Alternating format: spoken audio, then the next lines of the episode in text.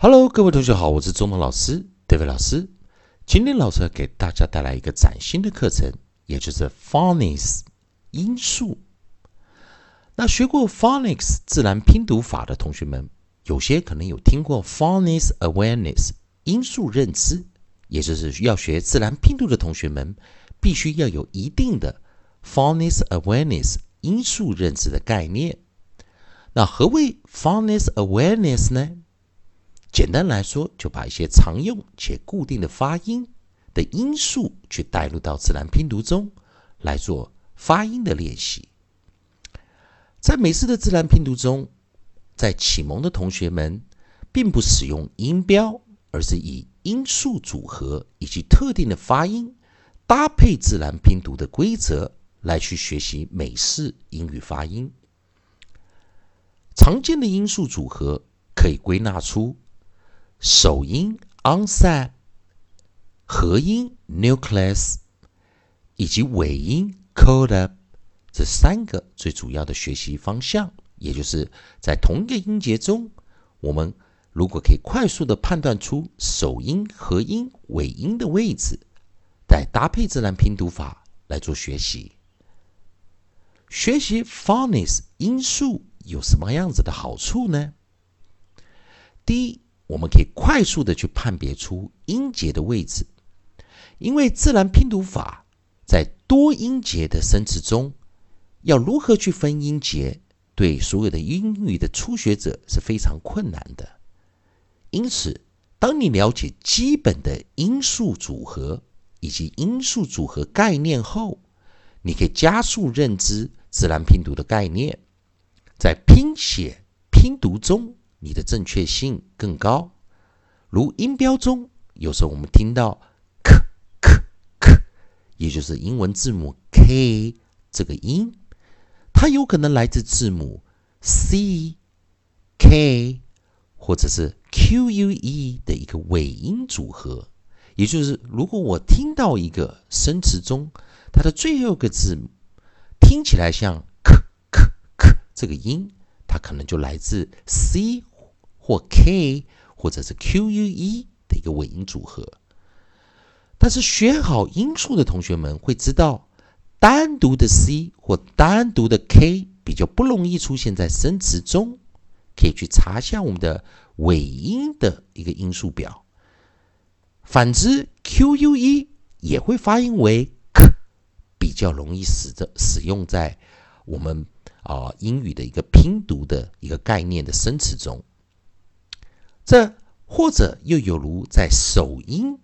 q 这个字母，学好音素的同学们知道，首音 q 后方通常会搭配一个元音 u，也就是发音为 q q q 这个音。学好音素在首音的同学们，他了解单独的 q 是不会在首音中出现，因此你在拼写中。你会很惯性的有 q，你就加 u 在首音中，而不会单独的写出一个 q 这个字母出来。养成良好并且熟悉的音素 phonics 的一个组合时，可以加速你对英语拼读的掌握。就好像汉语拼音一样，你了解特定的一些汉语拼音组合时，你才有办法去拼读我们在中文。所使用的一些生词，如何利用汉语拼音的特殊组合，去把它反向的去拼出一个字，也就是我们讲的中国字以及它的发音。所以，我们可以利用个别音素组合的基本发音，加速生词的拼读记忆。好的，我们来先介绍一下，在之后的单元，我们会啊，在大单元中，我们会怎么样做一个教学。在音素中，我们第一个大单元我们会学首音，也就是 onset。在首音中，老师的小课程中，老师会带过。在首音的课程中，它跟国际音标的发音会有一点小小的不同。你会了解到，在首音中有单独的字母组合、双字母组合以及三字母组合。那利用我们的音素的组合音。在首音的组合音的简单练习中，利用我们在排列出来的简单的音根生词，也就是说，我们利用 base words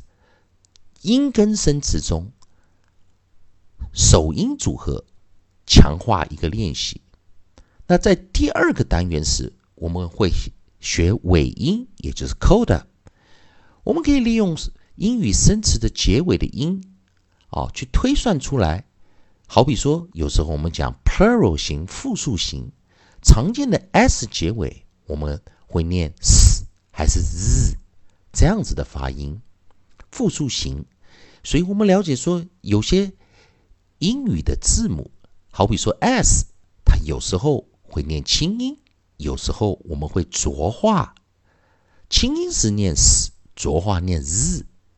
所以利用这样子的尾音的一个概念，在第二个单元，我们也可能会带来过去式的一些练习，让你就要了解一下在 ed 或者一些特别的一些生词啊，在尾音的时候，它的发音在组合音时，我们怎么去做一个发音？好像 d g e，我们就念 j j j 这样子的一个练习。那最后第三个单元，我们会学合音组合。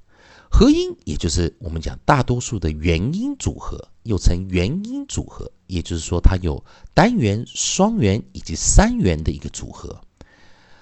学好我们的元音组合时，再利用自然拼读的一个概念，老师会指导同学们首音、合音、尾音个别去做练习的时候，把它组合起来时。如何快速的去判断音节，或者我们讲如何快速的判断，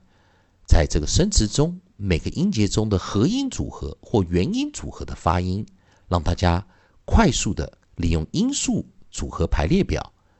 搭配自然拼读来做一个练习。在